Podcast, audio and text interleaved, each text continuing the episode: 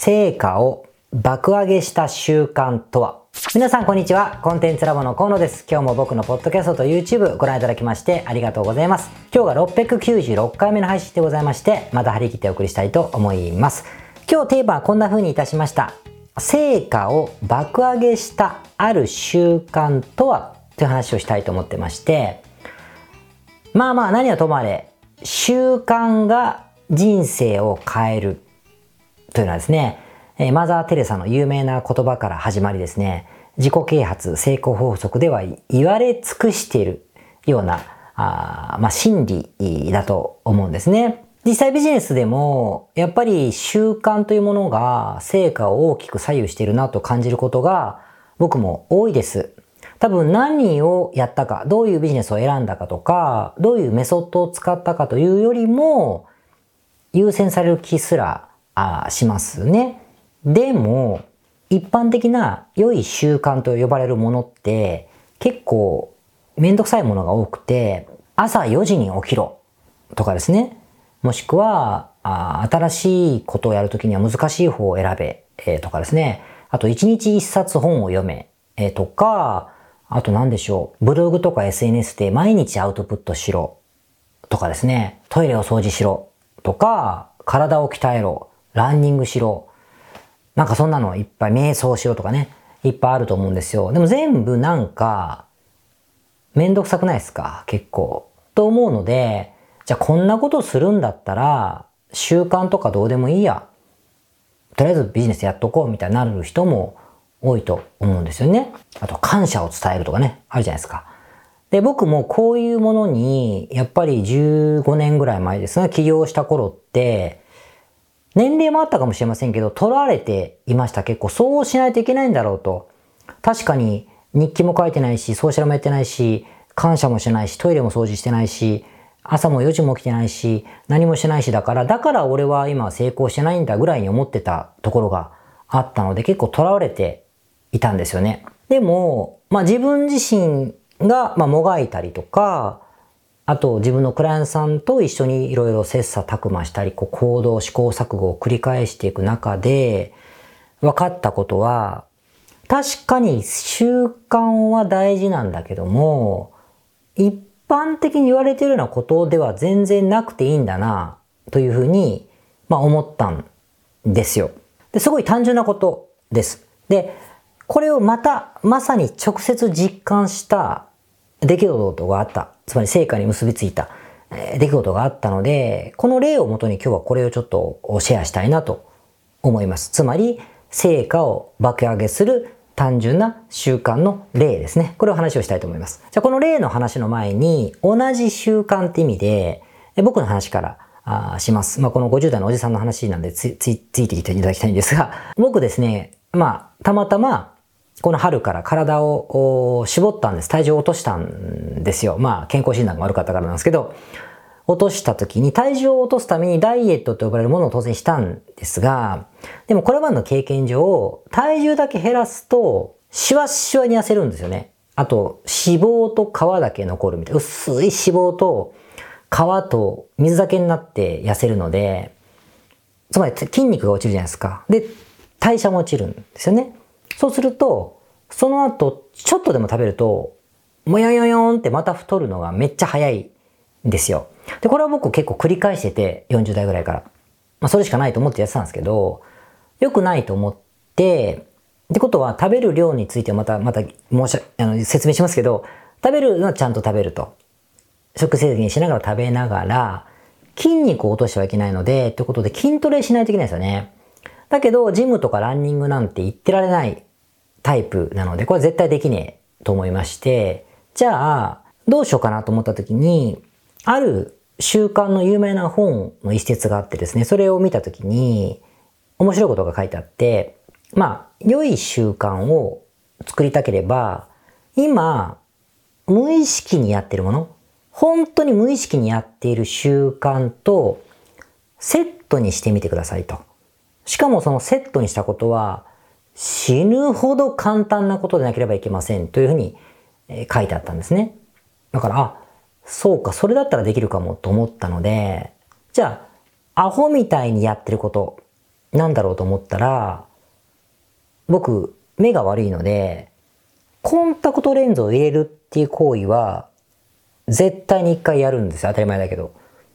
もちろん朝一からミーティングの時っていうのは、あの、入れないこともありますよ。だけど、どこかのタイミングで入れます。午前中のどっかではコンタクトを入れてるんですよね。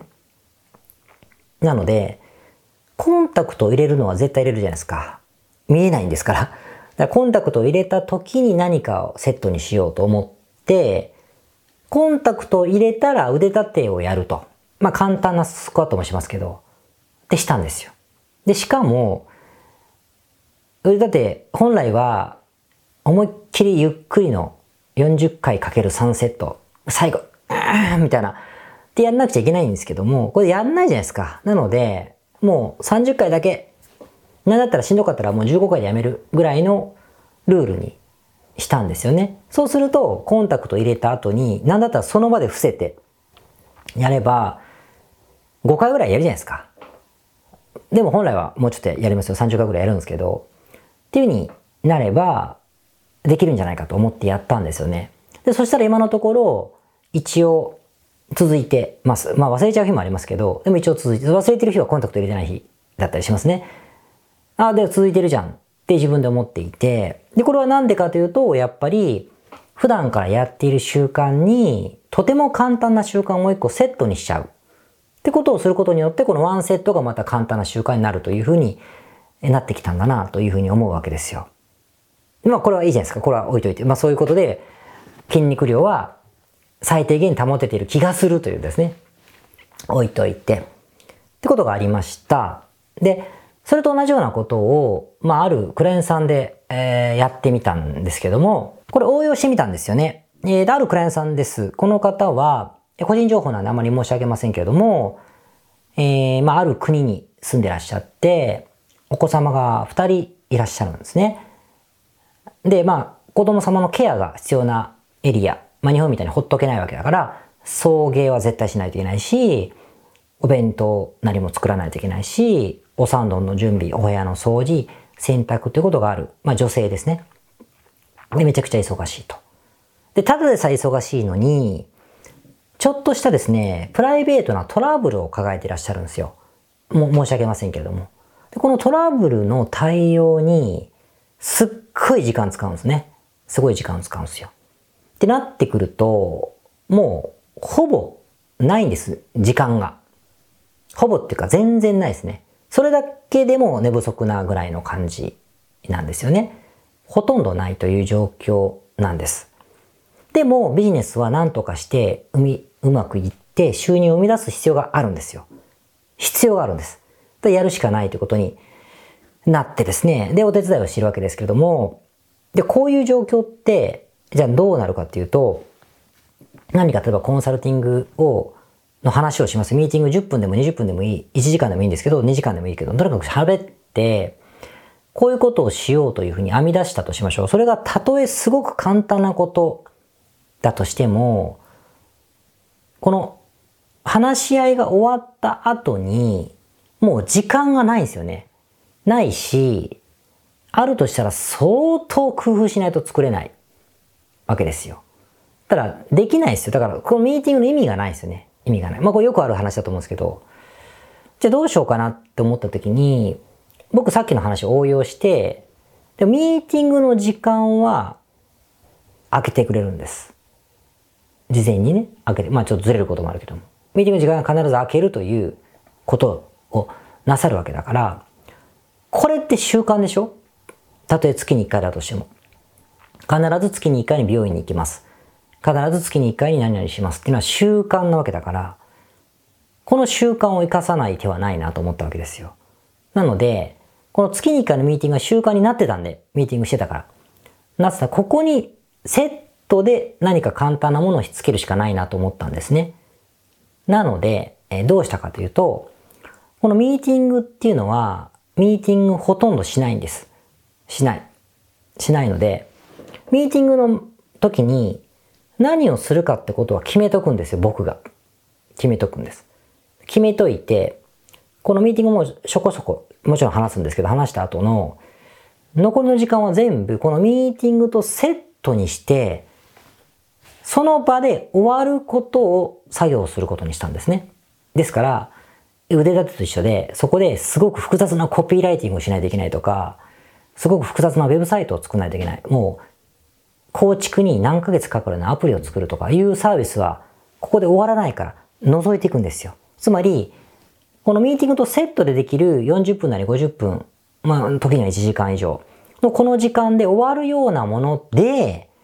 ビジネスを進めることができるビジネスを選ぶんですよ。これはまあ、あの、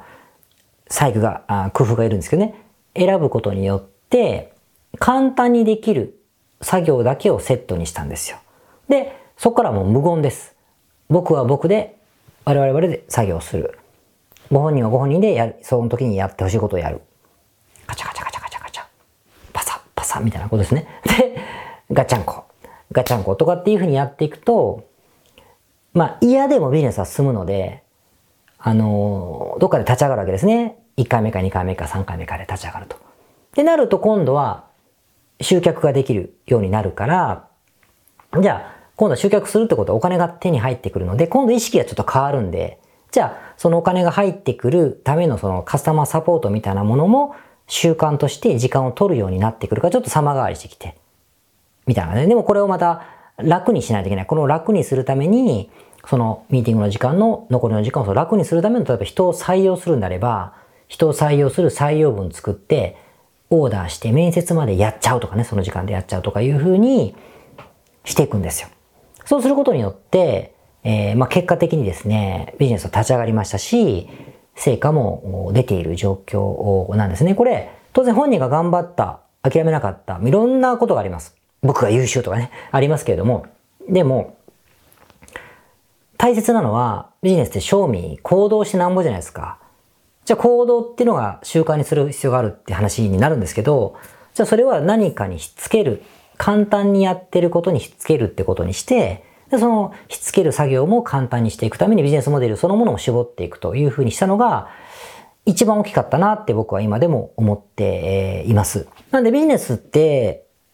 成果を生むのって一日一冊本を読むことでも、ソーシャルメディアで一日一つ何か自分の書き込みをね、することでもないじゃないですか。ぶっちゃけ、売り上げにつながる行動をすることが一番大事な習慣なんですね。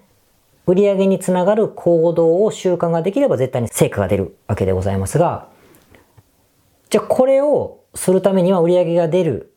ための行動を今やってるコンタクトでもいいし、何かでもいいですよ。なんかお風呂入った時もいいんだけど、こういうことにセットにするときに、一番有効なのが、誰かのミーティングをルーティン化して、習慣化して、そこにしつけると意外とうまくいくというからくりなんですね。伝わります？これを、シャワーを浴びた後に体作業するわとかだと、甘えが出るのセットになりにくいんですよ。なんでかというと、やっぱり、あの、義務感がないので、でも人とのミーティングっていうのは、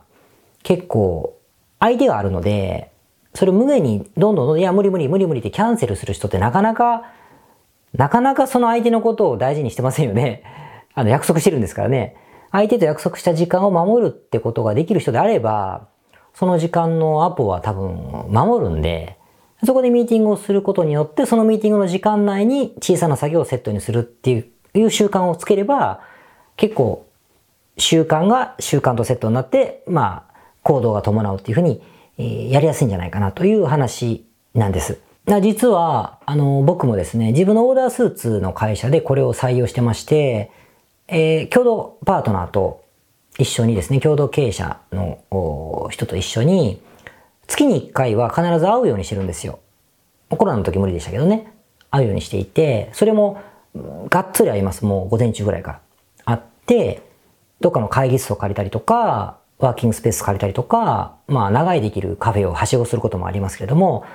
そこに集まるんですよ。で、やるべきことを話し合うんだけど、話し合うだけじゃなくて、そこで全部やっちゃいます。例えば誰かにアポ取るならアポも取っちゃいますし、その人が空いてるの今からできませんかってその場でミーティングもしちゃいます。みたいな風にして。あと何々が必要だねと思ってそのキャンペーンの内容とかも、まあコピー僕が書くんで、その、その場で僕も無言でコピー書いて、どう思う？とかやったりとか、あと現場に何か指示が必要だったらその彼がそのまま現場に指示するとかっていう風に、ミーティングと作業をセットにするワークをする場にしてるんですよね。で、もちろんお互い社長ですから、あの、やりますよ、普段からやりますけれども、でもそこでやることって、すっごい進みが早いですよ。やっぱね、ガッと進むんで、お互いじゃあ来週までにこれやっとこうねという風な話はね、しないです。その場で必ずやる。できないこともありますけどね。とにかく実行するという時間のためにその長い時間を取ってるって部分が、まあ、あって、非常に、えー、成果に結びついてるなっていうふうに自分でも思いますね。なので、まあ、もし習慣化ってことに対して、えー、興味がある場合は、いろんな習慣のコツがあるから、あまりそういう有効なものもたくさんあると思いますよ。僕は、あの、それは喋ってませんけど、でも今日僕が思ったのは、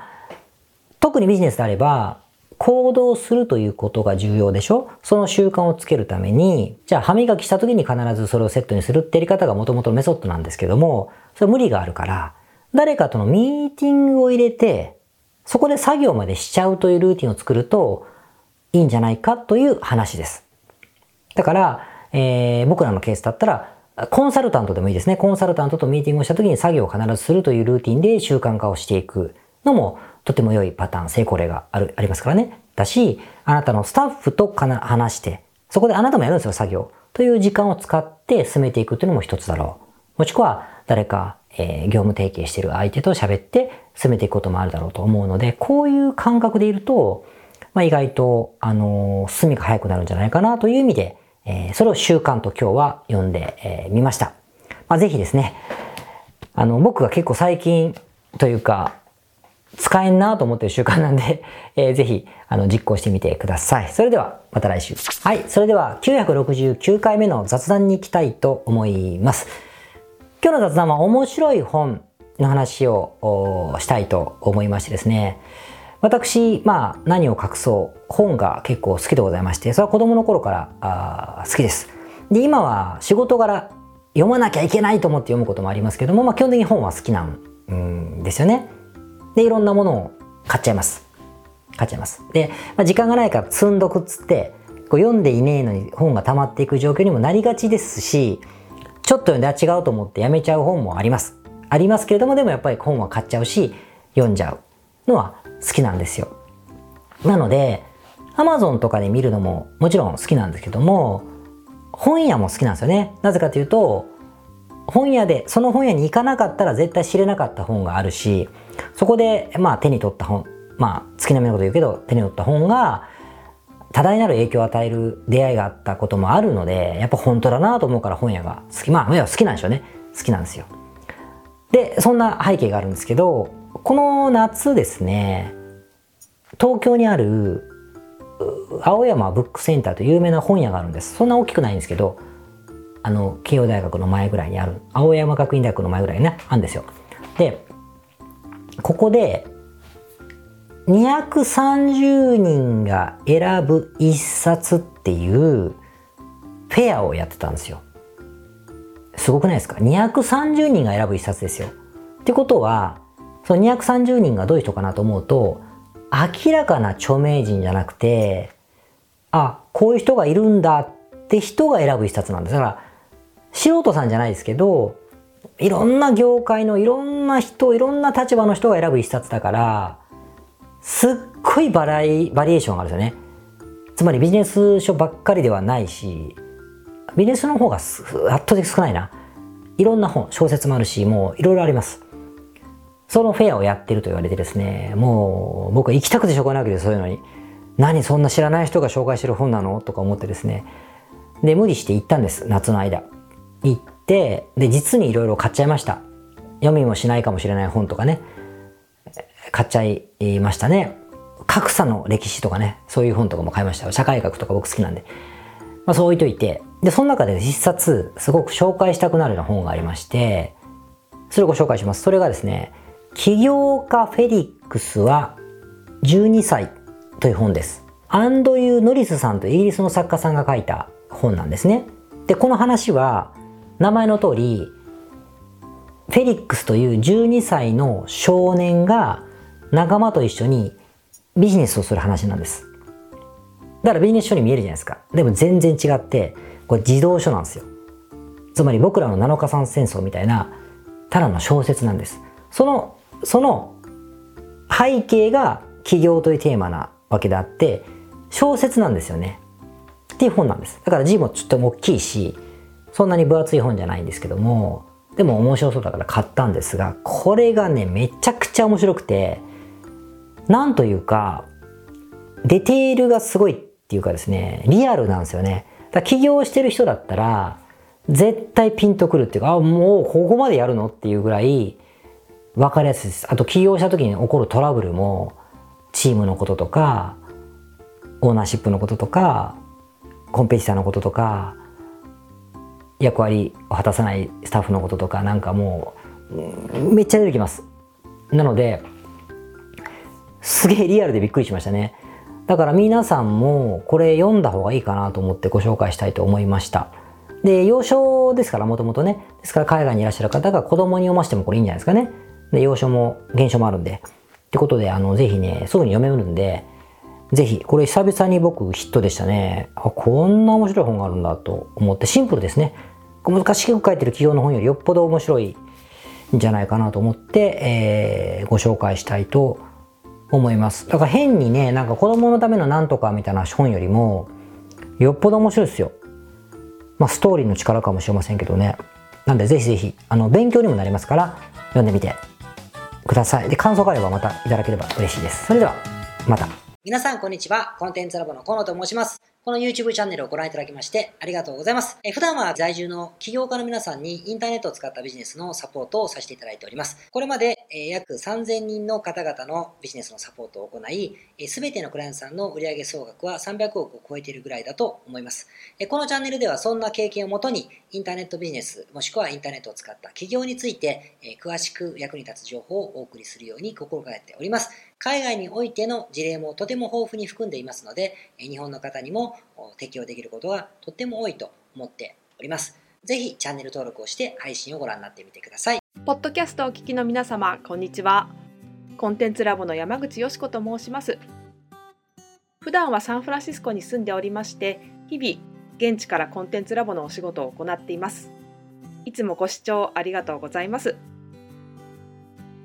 いつも聞いてくださっている海外在住の方日本在住の方起業して制約のない自由なライフスタイルを実現したいと思っていませんか？今日はそんな皆様にですねお知らせとお願いがありましてこんな風に最後にお邪魔させていただいています。そのお願いというのはですねコンテンツラボのコンサルティングサービスについて知っていただくということです。で、あのー、番組の中でも河野が時々メンバーさんと呼ばせていただいていることがありますのでご存知の方も多いと思います。起業前の方にはビジネスプランを一緒に考えることから始め起業後の方には集客組織化異業種展開だったりはたまたお金の残し方とかそして望むライフスタイルの実現というところまでですねメールやオンライン通話でのコンサルティングのほかに学べる仕組みとしてあの定期的に私たちの方からコンサルティングを受けていただいているメンバーさん用に教材をあのお配りしたりですねあと世界各地にお住まいの起業してビジネスの広がりを目指す日本人の方同士とつながれる仕組みを取り入れたりといったコンサルティングやコミュニティ参加が全て入ったサービスになっております。私たちのクライアントさんは7割が海外在住者在住者さんでですね3割が日本にお住まいの方です。これから起業したい方、すでに起業している方、あとはあの起業して少し時間が経ってもうあの成長期に入られている方皆さんそれぞれあのビジネスのステージはそれぞれですけれどもとても刺激的にご一緒させていただいています。でよく聞かれるのですけれども海外在住ということにかかわらずですね私どもでは日本にお住まいでビジネスを展開している方とかあの起業計画されている方にもお使いいただけるコンサルティングサービスとなっていますのでご安心ください。起業前、起業後、日本、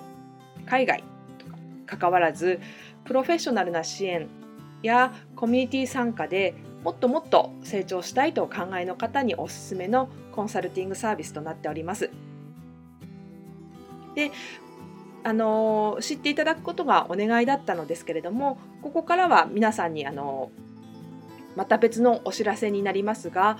ご興味がある方のために河野が世界各都市で実施して大好評をいただいているネット企業ビジネスセミナーを無料で公開しています。まだ何をしていいかわからない方にはどんなビジネスをするべきかすでに何かを始めている方のためにはどのようにビジネスを成長させるのかといったような濃い内容をですね4時間以上でとても詳しくお話ししています。